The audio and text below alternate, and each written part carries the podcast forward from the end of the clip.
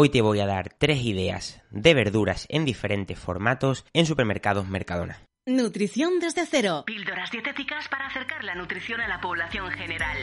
Proyecto dirigido por el dietista José María Puya. María Puya.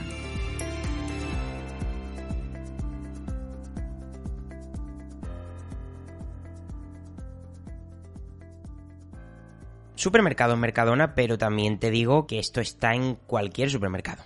Son tres básicos que yo suelo utilizar durante todo el año. Por su comodidad, porque está muy bueno y porque es muy nutritivo. Empezamos con mi preferido, sinceramente. Yo eh, soy un gran amante del pisto, ya lo he comentado en algún episodio. El pisto andaluz me encanta y me gusta, la verdad, tanto rollo casi tomate frito como todas las verduras rollo parrilla. Bueno, pues en Mercadona, en la parte del congelador, hay un tipo de pisto que se llama pisto de verduras, que están todas las verduras congeladas, eh, previamente ya han pasado por la parrilla y solamente tienes que descongelarlo, meterlo en la sartén y comer. Y está muy muy bueno para ser un producto congelado. Es totalmente saludable, no tiene añadido nada malo y es muy muy cómodo. Comentarte que te voy a poner también en las notas del episodio fotos de todos estos productos.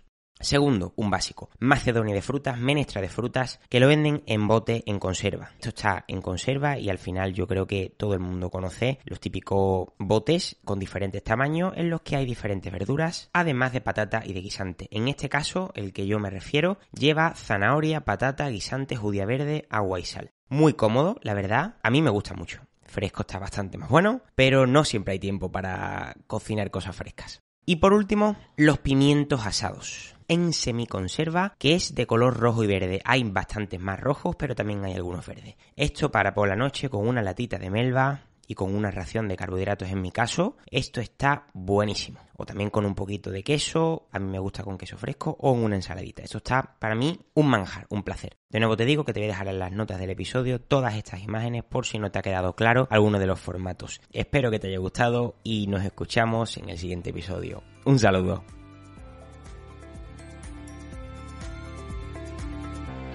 Si consideras muy básico este contenido, te recordamos que puedes ampliar tus conocimientos de nutrición en alimentología.com y en el podcast El Alimentólogo.